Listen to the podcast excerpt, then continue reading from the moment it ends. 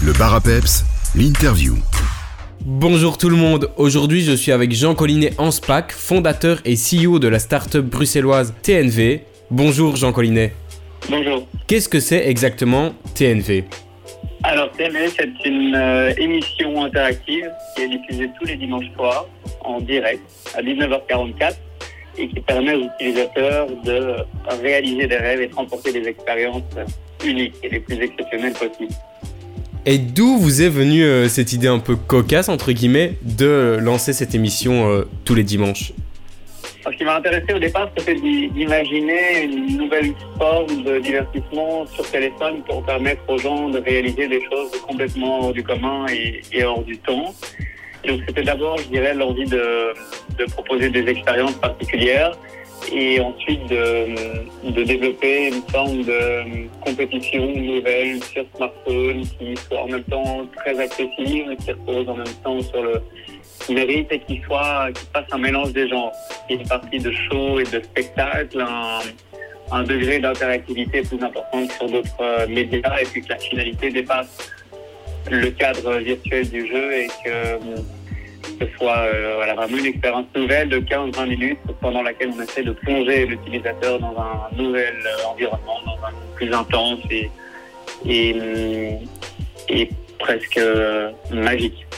À quel public vont être réservés ces lives alors?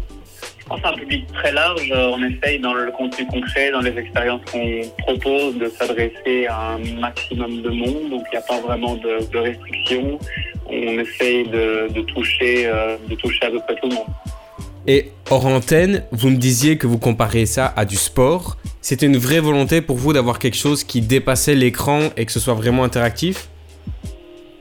Oui, il faut que ce soit, je pense qu'il faut que ce soit, euh, dans, quand je parle de contenu immersif et d'univers particulier dans lequel on essaie de plonger les utilisateurs, c'est de sortir du cadre du studio et d'avoir euh, une forme d'émission télé sur téléphone, mais en étant euh, dans un dans un décor particulier. Et en l'occurrence, c'est celui généralement de l'expérience à gagner. Et donc, ce que l'on fait régulièrement pendant l'émission, c'est euh, du contenu qui est enregistré sur le site du partenaire, où on voit notre animateur vivre certaines expériences pour essayer de euh, sortir de la logique simple des questions-réponses et de proposer un contenu qui soit neuf.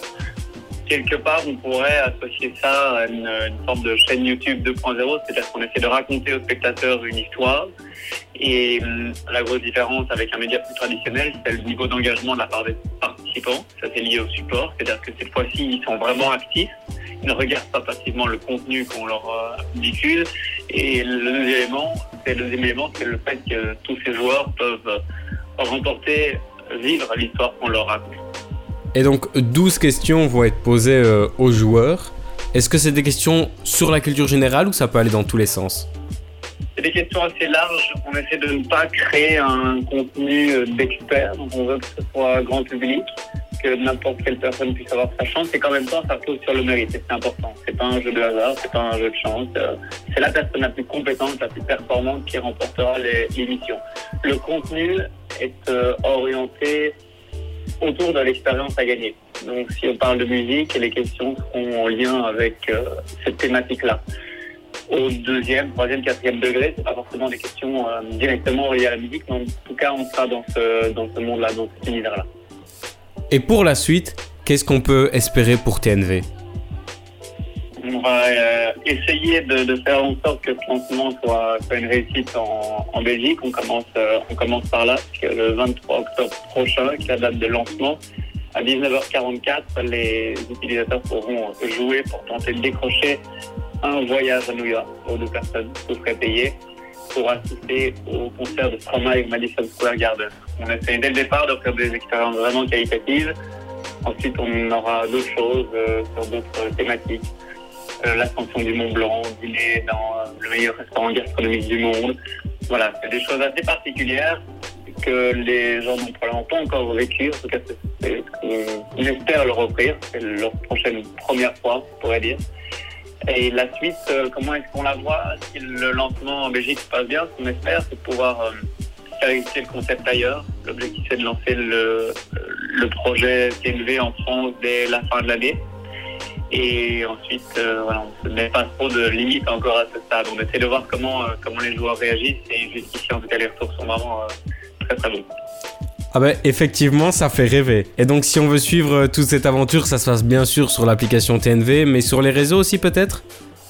Aussi, c'est ça. Donc TNV, c'est l'acronyme de The New Vibe. Donc avec ces trois lettres, vous pouvez nous retrouver sur les, sur les différents stores, donc l'Apple Store sur iOS et le Google Play pour Android, sur les différents réseaux sociaux. Donc c'est TNV de Instagram, Facebook, TikTok et autres, pour suivre euh, toute cette euh, actualité et les prochaines expériences qu'on vous réserve. Mais voilà, le support principal, c'est évidemment l'application. Euh, c'est à partir de l'app que les gens pourront jouer et tenter leur chance. Eh bien merci beaucoup Jean, on se retrouve le 23 octobre alors. Merci à vous. Au revoir.